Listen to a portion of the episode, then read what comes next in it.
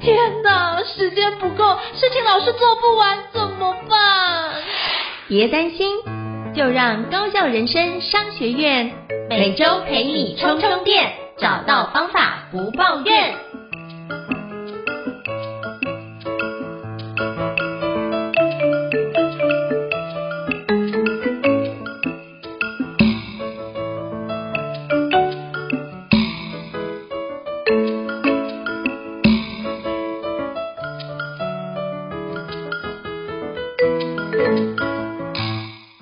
老师，请问一下，我们今天要聊哪一个主题呢？今天呢，我们跟胤丞老师想要聊一个可能跟高效人生商学院乍听之下有点背道而驰的一个议题，就是我们如何去有效的设计我们的离线时间。我们需不需要去设计这个离线的时间，然后帮助我们在追求生产力的过程当中可以有一个缓冲，然后这样子会不会让自己的心理更健康，或者有一个更适度的这个休息，然后甚至在回来之后可以有一个更好的生产力的状态。因为不知道会不会有些朋友心理或者是这个甚至身体可能遇到这样的困境，就是我一直追求着工作效率，我一直追求着这个生产力，我一直很希望自己保持着很高的这个专注力。可是有没有可能在这样情况下，我们反而更容易崩傲更容易把自己燃烧殆尽，然后这时候反而心里常常处在一个更加这个焦虑的状态。那这时候我们是不是应该为自己设计一些这样的离线时间？我对离线时间的理解，不只是很单纯的，就是说啊，我不要去上网，我不要去做社群，我要关掉我的即时通或电子邮件的通知。我设想的不一定只有这样的离线而已。那这样的离线当然也很重要，因为如果我们一直随时就是一直在要回回讯息、回电子邮件，无论是工作还是这种生活的状态，我觉得心情一定是觉得非常的焦虑，然后非常的繁琐。那有没有需要设计这样的离线时间？然后或者是我觉得。有没有需要设计生产力的离线时间？就是我对于离线这个想象，不只是断开跟线上即时沟通的连接，也包括断开自己一定非得去做某些很有生产力的事情的这样的连接。我我先分享一个比较简单的我自己的这个生活中的例子。我自己啊，确实会用一些方法给自己一些这种离线时间的这个区块。比如说呢，我有时候在这个周末假日的时候，我会。拿起我的手机，你说，诶，你不是要设计离线时间吗？怎么拿起我的手机？那大家不要着急，就是早上的时候拿起我的手机，然后呢，特意在手机上打开我们前几个单元有跟大家聊过的专注模式，就是像我的 Android 手机、Google 系统的手机有所谓的专注模式。专注模式就是你一打开来，那些即时通电子邮件的通知就会。不见，而它不会主动的弹出通知，让你更专注。但是啊，我也有在电脑玩物写过一篇文章，就是专注时间这样的功能，或者 iPhone 上面的所谓隔绝干扰或什么这样的功能。一开始的设想，大家可能会觉得是要让我工作更专注，但我后来啊，实际用了之后，我发现我更常用这种，比如说避免干扰或者专注模式的功能的时候。反而更多时候是用在我想要有自己的生活，我想要有自己可以沉淀自己的这个时间，而不是真的用在工作上。因为我发现，当我真的要工作的时候，我不能够关掉我的那一根这个电子邮件，因为我要随时可能跟别人沟通，我要随时去接收很多大家即时的讯息。所以后来我发现，我反而是把这种专注模式，然后零干扰的模式，把它设定在我的真正想要离线、真正想要休息的时间。所以呢，我可能会在一个礼拜六，然后今天呢，打算跟这个家人一起出去旅行。这时候我就会拿起我的手机，打开专注模式。那我对我的专注模式有一些设定，就是 iPhone 我不太确定，但是 Android 手机、Google 系统的手机，它可以做一些设定，就是说在专注模式底下，只有哪些 App 会发出通知，跟只有哪些 App 可以打得开，它可以做这些设定。于是这时候我就会把那些，比如说这个 Line 啊。然后电子邮件啊，这种 app 我全部都会让它是呈现一个无法开启的状态，甚至我可能会把 Google Chrome 手手机上的浏览器，我都把它设定成无法开启的状态。那当然 Facebook 这种一定都是无法开启，甚至我一开始就没有安装。然后呢，会开启的是什么？比如说今天是旅行，所以我的 Google Map 会开启，因为 旅行嘛，我要导航。我跟我的太太，我们是用 Telegram 来沟通。我会用 Telegram 的原因只有一个，我我也没有加入任何 Telegram 上面的这个社群。我用 Telegram 的原因只有一个，因为全世界只有一个人会用 Telegram 跟我即时通话，就是我老婆，其他人都不会。所以这就是我我我可以非常专注的去跟最重要的那个人沟通的唯一的工具。所以 Line 啊，那个脸书的即时通，这些全部都在专注模式里面是被我变成灰色无法开启的状态，只有 Telegram 会打开。那当然我的 e m a n o t e 要打开，因为我旅行今天的规划，我想要写的日记在这个工具上，我大概就只有这三个 App 是可以开启的。那其他就是全部关掉哦，电话可能也会打开来，因为有时候要接家人及时的电话，大概就这样。其他 app 都是灰色的，不会有任何的通知。然后呢，但我也不是说一定不能用手机，因为对现代人来说，这就是你的工具啊，没有什么这个一定要用或一定不用，就是需不需要的问题。但是我就会去设计这样的离线时间。然后，于是在这一天的过程当中啊，我发现诶，真的蛮有效的，因为这时候你的手机不会主动的发出任何的通知。然后你打开来的时候啊，那些画面上的像 Google Chrome 啊、Facebook 这样的 App、Line 这样的 App 都是灰色的。那起码我以 Android 手机的特性来说，就是它都是灰色的。那意思就是说，看起来就是它就不会吸引你想要去打开它，然后不会主动的让你这个接收到那些不必要的通知。然后而且一打开来，哎，我就是用地图导航去下一个地点，然后到我的笔记里面看看接下来的下一步的这个计划。哦，当然还有拍照功能会打开。然后拍下这个跟家人美好的这个照片，然后或者有时候跟老婆最最做最重要的这个沟通，然后我觉得在这样的过程中啊，真的会让自己那一天的整个心情跟整个过程沉浸在那一天的这个旅行的过程中，然后也不会忍不住想要这个吃饭啊或停下来休息的时候，忍不住想要拿起手机说，哎，怎么办？有没有什么最新的这个即时的消息？什么我要来看一下，然后。就是那个心情会减缓很多，可是我发现，当我那一天没有去做这些事情，没有去焦虑说，诶，到底有没有什么讯息要这个赶快看一下，要赶快追一下，或要回一个什么回应。然后我觉得第一个过了那一天之后，会发现其实也不会怎么样。老实说，对，就是你你少了一天，甚至你少了一个礼拜没追什么新讯息。老实说，除了你当下觉得啊漏失掉什么讯息的焦虑之外，你你再过一段时间回来看，你就会发现根本就无伤大雅。不会有什么非常决定性的这个关键的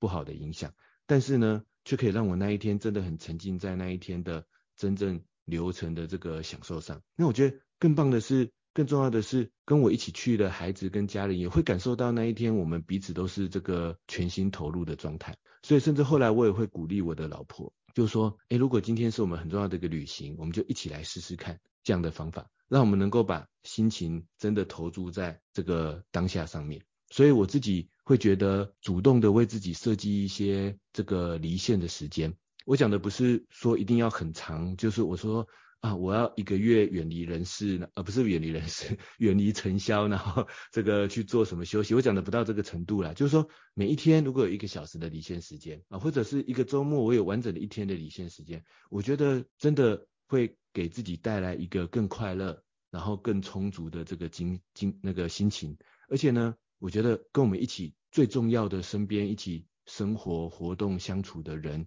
也会产生这样的心情，所以我会觉得它可能是有必要的，而且我们应该主动的设计看看，这是我的一个初步的简单的想法，不知道应成老师有没有这样的经验，或者对于我们如何设计离线时间，有没有什么样的想法呢？我觉得刚刚胤丞老师提到一个概念非常好，就是你应该全心专注投入在那个当下，让对方能够感受到。所以我觉得像投入那个离线时间，我就会做一件事情，就是公开承诺，就是把这样的一个内容先跟彼此先沟通好。那比如说，那如果要出去，好，那我就减少使用那个手机的数量。那但偶尔，比如说在呃，照顾小孩或是在其他层面上，就是专心投入。那可是如果比如说上洗手间、啊，或是那种零碎的时间，那比较个人独处，我就会拿起来稍微瞄一下，确保那个资讯是能够畅通。可是，在承诺的当下那些时间，我会全力投入，全力投入，然后全力以赴的状态。我觉得这就是一个非常清楚。但是我们也不可能说啊，我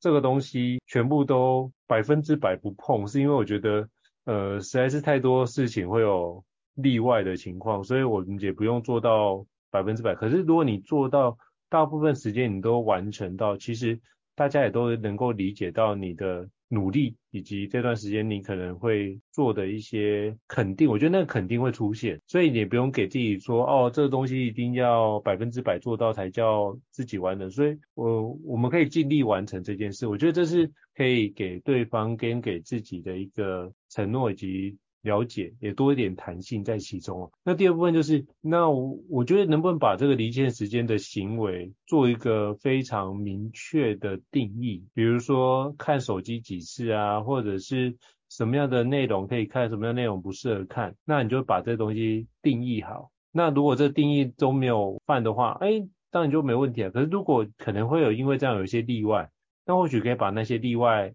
看怎么讨论。做一个更全面性的一个涵盖，那我觉得这就可以避免不必要的额外的冲突存在。那基本上把这个东西聊清楚，在一开始做之前就先聊清楚之后，我觉得那个彼此心里面也不会觉得有所挂碍，或者甚至你虽然说嘴巴说哦这东西我就把手机放下，可是当你心里面在当下的时候，你还是内心挂着，诶，我会不会等一下？今天会有很多事情都存在，那我这些事情是不是都没有办法做呢？那你反而是让自己更容易不在当下的情况，心思在别的事情上，但是你的人是在当下，那这样真的有比较好吗？所以我觉得不如让自己承诺，就是在那个时间点，我就是专心的做这件事情。如果要看，OK，我等下可以看，只是晚一点时间看。但不代表说全然不看的情况，我觉得这样的一个角度去做，你会觉得不会那么的压力那么大。因为当你这个东西一直要静止，比如说举个例子，当之前我一次在静坐的时候打坐，然后刚开始打坐一定会，比如闭上眼睛啊，就是静坐的时候，然后就发现脑中非常多的一个想法会跑过去，然后我就刚开始不知道，就一直跟他说。不行不行，赵英成，你要专心，不要再让这么多的想法一直跑过去。就当我越这样想的时候，越乱，而且就是你越不容易集中精神。可是当后来我发觉这样的念头会出现，这是为什么？这是很正常的事情。那念头出现的时候，你不用把它挂在心上，说这个念头不要出来，那个压抑反而会让这念头更加的凸显。我们就说，，OK，有这个念头，那念头过去了，那我就一样。让这念头过去，可是我就是当下感受我自己的呼吸状态，然后当下感受我自己的一个内外在平衡的感觉，让我自己能够感受自己。那我就觉得那时候反而比较不会去担心，哎，念头过去的是怎样，我就呈现一个相对自然状态，我不去压抑它，因为我们平常已经这么多年都在思考是如何去有效工作嘛，所以如果你要突然停止，但是又不去想。我觉得那某程度也违反我们原本的习惯，甚至是原来的本性。那你就是会这样想，所以我我也接纳自己，就是会这样子想。我觉得那是一个无可厚非的状态，只是说，那我可不可以在当下让那念头飘过，就专注在当下的活动上？所以我觉得如如何能够让自己就是接纳这样的一个状态，然后当自己想没关系啊，这就是我目前状态，但是我可不可以透过练习？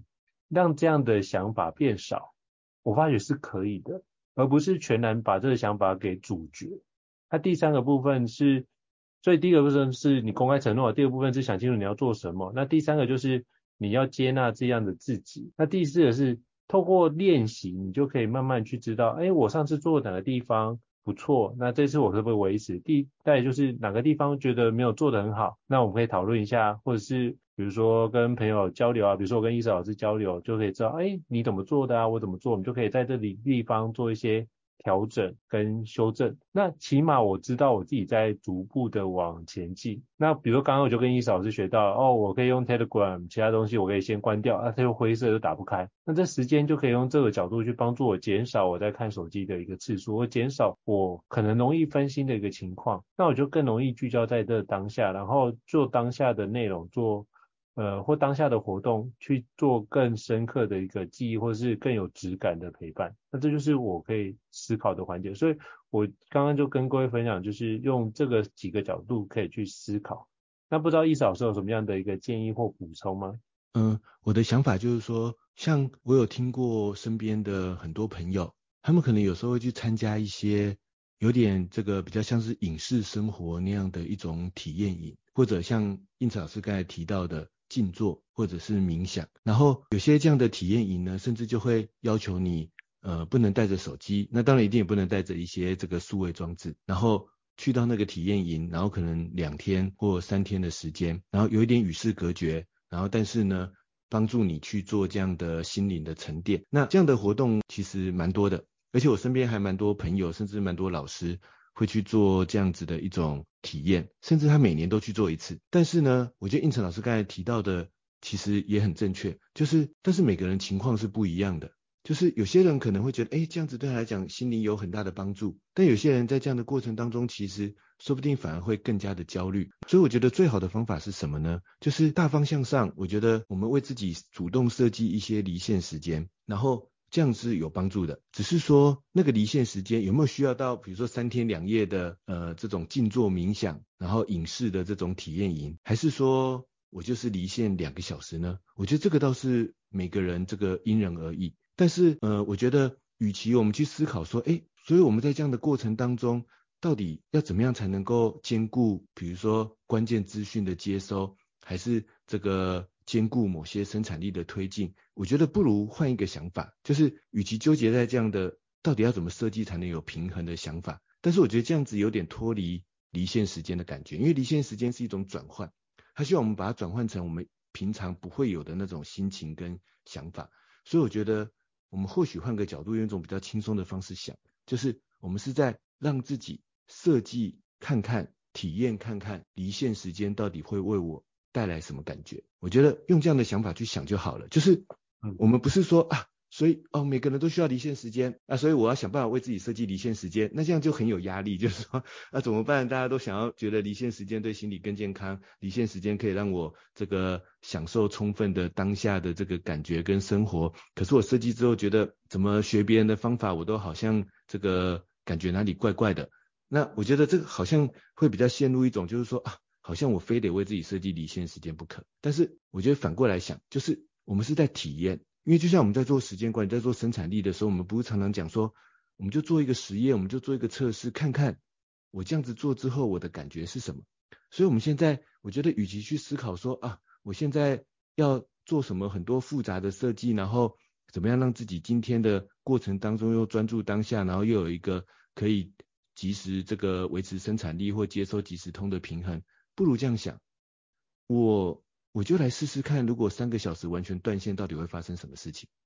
就是我就是我就来试试看，三个小时完全断线发生什么事情，给自己这种自由开放的心态，然后我就试试看。然后试过之后，三个小时之后，我就写一些心得，写一些笔记，看看我有什么收获，跟我有什么感觉。然后或许慢慢的就会找到像应成老师那样的平衡，就是应成老师这样的体验之后，哎，他找到了一些更适合他的方法。那所以我觉得，如果听众朋友想试试看。我觉得不如就用一个很简单的心态出发，我就今天离线三个小时，看看到底会怎样。那或许你会发现，哎，居然什么事都不会怎样，就像我刚才的体验一样。那你可能就会发现，哎，有时候我给自己一个三小时的离线，什么都不做，然后什么都不管，什么都不看，说不定我会有更快乐的一些心情。然后慢慢的你会发现说，哎，我一整天什么都不做，什么都不看，什么都不管。就专注在当下我的生活，当下我的感觉，当下我跟可能家人或身边最重要的朋友人的相处，哎，感觉也不错。那这样或许你就会开始有一个这样的循环。那有可能这样过过了之后，你发现嗯不行，有时候我必须，比如说中午这个什么时候我我需要关注一下什么样的讯息做什么，那那也没关系，就是你会在这样的体验里面慢慢找到属于你自己的这个平衡点。那我觉得呢，刚好我最近也看了一篇这个文章，他是一位这个巴基斯坦的这个精神分析学家写的这个一篇这个研究的论文，它里面提到了一个这个休耕期的概念，就是那篇论文他说，现代的人啊，有时候太过的崇拜生产力了，这也是今天我跟应成老师跟大家聊这个话题的原因，因为我们高校人生商学院嘛。总觉得我们随时在聊，就是怎么样提升你的生产力，提升你的工作效率。那我从那一篇研究论文里面，我就意识到了一点，就是说，确实，如果我们随时想的都是提高生产力这件事情，会不会我们整个人生跟整个生活确实变得更加的焦虑？而且会不会在这样的过程中，我们其实会少掉一些更关键的，然后我们原本可能想不到的一些灵感或者是创意的启发呢？因为我们都一直专注在效率跟生产力这样的事情上面。然后那篇论文就提到了，他说，那什么是休耕期呢？它跟单纯的休息又有点不太一样。那他提到了几个休耕期的这个特点，就是人需要的休耕期是，他说休耕期不用很长，他不是说你要，比如说完全不工作一整年，或者一定是要去做一个什么 gap year，然后这个一整年去做一个原本都不会做的一个专案。他说他讲的不是这样，他讲的只是说我们在日常的生活当中，有时候要有一些即使很短暂也没有关系，但是是那种我平常在忙碌工作跟生活当中不会有的一种。特别的，然后帮助我去转型的一种心情的状态。然后在这样的状态底下呢，我不会有那种竞争性的心境。我觉得这一点，这个关键字对我来讲还蛮有启发性的。就是说我不会一直，我不会在那样的状态里面去焦虑着啊，我的工作到底要怎么做比较有效率？我的这个这个目标到底应该怎么推进？我这件事情到底要怎么做比较好？就是我们会在这样的心态里面放下这种。我们平常在生产力工作流程里面一直在思考的那种拆解的流程，然后或者是跟这个资讯跟其他人之间的一些竞争，而更关注在自己内在的感觉，或者更关注在自己内在的成长。然后呢，那篇文章也有提到，就是说我们需要有一些主动去让自己进入休耕期的这样子的选择，因为这样会让我们的心理会更健康。而且在这样的休耕期的心境底下呢，他觉得我们其实会更容易有一种开放或者是灵活的心态跟想法。它不止充实我们的心灵，甚至在休耕期之后，我们会带着一些更新的、更好的想法，回到我们的这个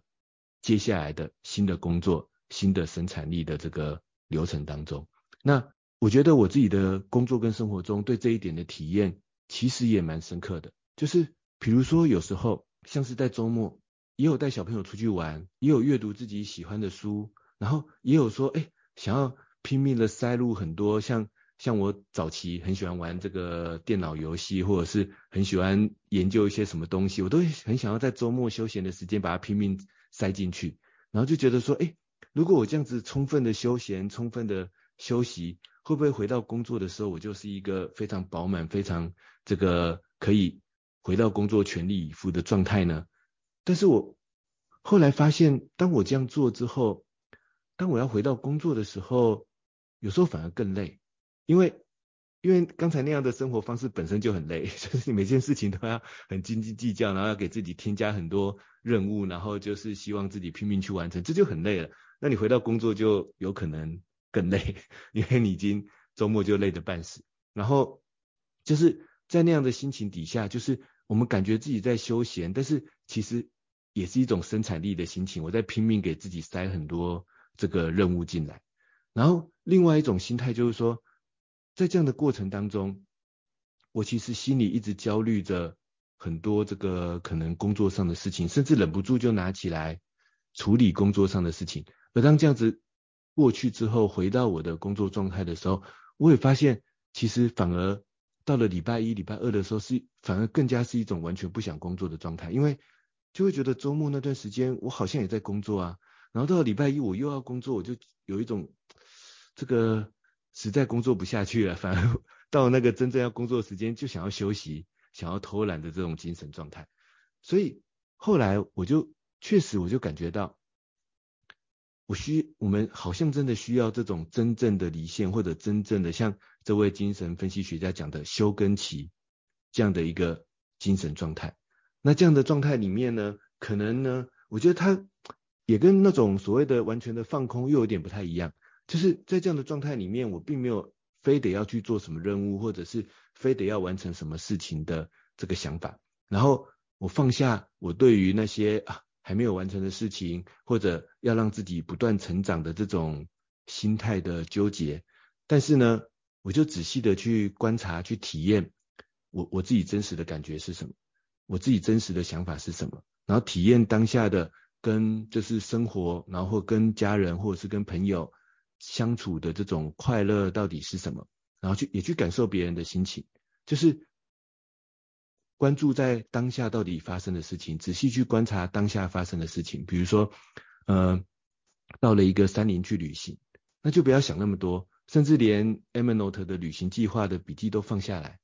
然后就观察我一路走过的路，然后看看这边到底。看到了什么新的风景，那也不要管说是不是一个全新的体验，或者是不是一定要走到一个很棒的路线，就只下仔细观察当下看到了什么，然后就去观察它，然后或者是就仔细听听家人孩子跟我讲了什么事情，然后全心全意的跟他聊天，那也不一定是要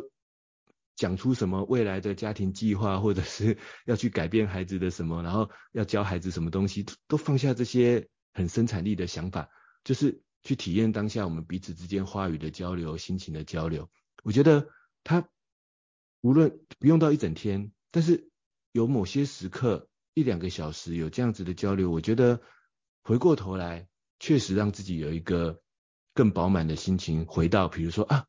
早上的旅行结束了，下午啊不得不来开始写一些部落格文章，或者是 不得不来开始呃追一下。下个礼拜的任务的进度，或者我每个礼拜天晚上要排下个礼拜的这个行动清单嘛。可是我觉得那时候是一个心情很安定、很饱满的状态，而且呢，甚至因为这样的心情状态，会让自己有更多好的想法纳入到这一个真正的工作生产力的这个执行上。我自己倒是真的蛮常有一个这样的体验的，所以后来我自己会随时随地想要帮自己。刻意的设计一些这样的离线时间，或者刻意设计一些这样子的，有点像是休耕期这样子的这个呃状态。然后，因为我觉得它对于我接下来再回到我平常想要的那样的生产力状态，会是有帮助的。这是我对应成老师刚才分享的一些延伸出来的回馈。不知道应成老师有没有什么样的想法或者是补充呢？我觉得刚刚伊老师已经解释非常好。刚刚你提到休耕，我就想到，其实最近，呃，包括我周遭有一些朋友开始休耕，就是他就打算用半年或一年的时间，就给自己做身体的调养，因为他可能觉得过去这样的一个方式已经让他身体负担太重，所以希望透过一个身体调养的方式，让自己也转换不一样的生活模式。所以有些朋友他可能就是辞掉目前的。比如说，在外商企业的一个高阶主管的工作，或者是他就把他目前的工作量减少，但是并不是不做事哦，只是把他目前可能，举个例子，可能一个礼拜上三天课，变成是一个礼拜上一天课，那剩下时间他就多出来，就让自己做一些身心转换的活动，比如说开始练跑步啊，开始练瑜伽等等等，让自己有不一样的一个转换。那起码他知道说，他在这一年的步调不会像之前那么快，用比较缓慢的一个角度去走，这也是一个很好的一个方式哦。甚至在国外也有可能有一个叫做 gap year，就是一个间隔年，就是用间隔年的方式帮自己做一些转换的一个角度也是不错。所以这不管是你在哪个年纪，其实都可以帮自己做一些转换。而那个转换是因为你目前已经感觉到。内心已经有这种声音会出现，跟你说：“哦，我很疲惫，我很疲倦，我需要脱离目前的生活状态一点时间。”那你这已经有可能很多次的呼喊，然后让你意识到，然后你不得不做一些改变。我觉得那个改变就是一个一定会有一些契机，或者是有一些提示你在生活中有一些提示，说：“哎，为什么要做这件事情？”那比如说举个例子啊，像之前我有个朋友，他是这样，就是。在间隔年的时间，他就做了一个，就辞掉工作，然后花了三个多月的时间去，那时候他存款大概三五十万，所以就大概买了一张全球机票，他去用北半球的部分环球一圈，然后通过这个方式去让自己沉淀他想要做些什么，然后或者是离开原来的生活空间、原来的生活习惯，他去做一个探险，然后通过这个探险让自己。顺便充电，也同时体验新的人事物。那我就觉得他这样回来之后，也帮自己办了一个分享会，那去跟大家分享说，那在这段三个多月的历程，他到底经历了什么样的人事物，然后听这个三个月的历程，他有什么样的一个感受。那我就觉得他听他分享完之后，以前可能比较多的是对于工作的抱怨，对于很多事情的不顺利。可是他出去绕了一圈之后，看到的却是，哎，很多新奇的内容，很多不一样的体悟。我就觉得他虽然说，呃，他自己自嘲说他是一个那个，就是用背包客的角度去环游世界，甚至到很多地方去睡人家的沙发，或者是寄宿在朋友的家里面。但是他觉得这件事情带给他的一个新的收获是，原来环游世界没那么困难。原来我以前遇到的事情，好像没有环游世界这这件事情来的那么。那么巨大，好，可是这样跨出去之后，发觉就算没有什么钱，一样可以做完这件事情。对他来说，他就觉得那现在在日常生活中或很多的事情，好像的困难程度没有比这一件事情更难。那为什么不能尝试看看？他反而发觉他在这段时间自己内心变得更强大，然后做很多事情的时候就可以更加的无所畏惧。就是他就会想一下，那最坏的状况是什么？假如最坏状况就是。呃，比如说最坏状况就是没有做好啊，那他就思考到底是哪个地方没有让他做好，那我怎么样做可以让这件事情可以顺利的完成，反而是让他从以前原来可能非常消极思考的状态，他现在就会多思考看看我能不能多试一两次，然后多试一两次，说不定这个关卡就过了，然后说不定人家就会被他感动。那我觉得这些事情都是可以透过一些修根的方式去做一个新的调整，让自己可以在。这样的一个新的视角去看待自己，然后去看待自己过去处理的事，因为如果你可以开始有一些新的跨出舒适圈之后，其实你当自己做个转换的的时间，你会发觉自己看事情的角度也比较不一样。那你就会开始用新的角度去看待这件事情的时候，其实你会发觉很多事情都会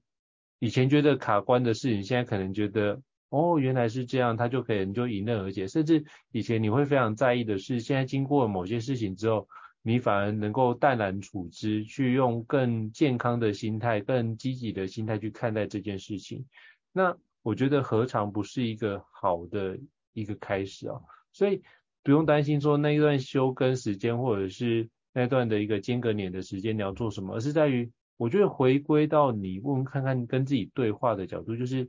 到底你在意的是什么？你在意的东西有没有在这休耕的时间，或在这间隔年你休息的时候，你有努力完成，然后有得到中间的一个喜悦跟快乐？如果有的话，我觉得这件事情就可以帮助你在内心充满一个持续喜悦或者是持续平和的状态。就像刚刚伊斯老师提到，就是陪伴小孩那段时间，就觉得，哎，你自己被滋养了这样的一个的事情。然后只要每当自己可能在回到现实生活中，又遇到什么样的一个比较不好的事情，有陷入低潮，你都会回想这个让你滋养的事情，并且让自己迅速充电，甚至是让自己可以激励自己能够持续往前。我觉得这都是一个用不同的角度在思考，可以给自己在。身心灵上面都有一个丰盛的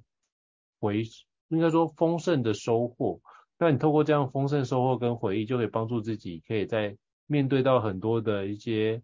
很难的事情啊，很挑战的事情，就反而会让自己尝试看看，去往下坚持一点点，或是用其他的积极的行动去展开，反而可以让自己跨越未来很多的一些挑战跟遇到的事情。所以这是我刚刚听完伊斯老师的内容，我想要 echo 的一些部分。那不知道伊斯老师有什么样的一个补充呢？我只想补充一个这个小小的这个特殊的这个针对点，就是想到那一个，比如说间隔年或者 gap year 这样的休耕期的阶段的时候，其实它已经是一个比较庞大的计划，或者是这个呃。比较不容易在一般人身上执行的这个阶段的，所以我想提醒听众的点就是说，其实我们可以从日常生活中的离线时间，或者是日常工作生活流程中的休耕期开始去设计、去体验看看。就是我觉得一个最直觉的例子就是，大家一定听过很多知名的作家或者知名的研究者，当他们每天在研究、在写论文、在写书，写不出来的时候，他们会做什么事情？是不是很多人都去散步？散步是干嘛？散步就是他要远离他原本的图书馆，离开他原本的这个书桌，离开他原本脑袋中一直纠结着的那一个想法，然后去一个公园，去一条步道走一走，看一看，然后或许在这样的过程中，很多这样的研究者、作家，他们就是先暂时让脑袋什么都不想，但是就是看看我走过的路，然后体验看看、思考看看自己当下的心情，专注的回到自己的内在。那我们一定都听过很多这样子的作家学者，常常跟我们说，哎，好像散步是一个触发灵感的好方法，或者是他们总要在自己每天这样的工作流程中，就是要安排一个这个散步的时间。那而且我觉得散步还有一个特色，就是它是相对没有计划性的。我的意思是，它跟每天说啊，所以我每天晚上要去健身房，我每天要去跑步三圈，这样的事情或休闲活动又不太一样，就是。散步是一个可以非常自由，我可能走到这条路，忽然想要往左转、往右转都可以。我甚至有一身边有一个朋友，他说他有一段时间常常实践这样的做法，而且让他觉得很开心。就是他每天下班之后就决定散步走回家，然后呢，但是他的散步就是没有计划的。他有时候散步到一半，忽然看到一个公园，今天天气不错，就去跑个两圈。那有时候散步散步散步到一间餐厅，就进去吃饭。那有时候散步散步就忽然想要搭捷运，然后 搭到一个更远的地方，然后再绕一圈回来。他跟我分享的时候，我那时候第一时间觉得啊，那他是觉得好玩吗？但是我现在忽然回想起他那个例子，我觉得那就是他为自己在日常的工作流程中设计一个有点像是他的离线时间，他的休耕期。嗯。所以我在想说，这个一开始我提到的那些甚至手机 app 或什么的设定，说不定都不用那么复杂，就是我们就一起来试试看吧。我我这样跟胤丞老师聊完之后，我也决定开始来这样试试看，就是在我的日常工作生活流程中，我可不可以每天，或者是也不要不一定要每天，就是这个每隔几天，或者是有某个时间，我让自己进入这样的离线休耕的这个状态，在那段时间里面呢，我是一个没有计划，然后要做什么都可以，但是让自己就是这个开始去做一个平常。这个有计划不会去做的一些什么事情，但是什么事情不知道，所以我觉得或许散步是一个很好的开始，或者是就坐下来这个呃想一想，然后想到什么，然后就去试试看，然后让自己的这个思考可以有一个很跳跃，然后但是或许那段时间结束之后又有一些什么不同的体验，这样子的一个状态，说不定就是一个有效的帮自己设计离线时间或者设计这样的休耕期的好方法。那这样的体验过后，说不定我们的会觉得，平常在很高的压力、很高的效率的要求下，那种焦虑的心情，说不定可以有一些这样的缓解，然后让自己有一个更富足的心态，回到自己还是需要管理的工作或者是生活的这些计划、生产力的流程当中，说不定可以这样子尝试看看。这是我想做的一个简单的补充。嗯，所以非常感谢医师老师的精彩的交流，所以。大家可以透过这样离线时间，让自己可以就是放松舒压，让自己的压力可以有一些宣泄的地方，都是很棒的哦。所以如果各位听众觉得高校人生商学院不错的话，也欢迎在 Apple Podcast 平台他们给我们五星按赞哦。你的支持对我们是很大的鼓励。那如果想要听什么样的一个主题呢，也欢迎留言或者是讯息让我们知道，我们陆续安排就是时间来跟各位伙伴做交流跟分享。再次感谢医师老师，那我们下次见喽，拜拜。大家下次再见，拜拜。高校人生商学院，掌握人生选择权。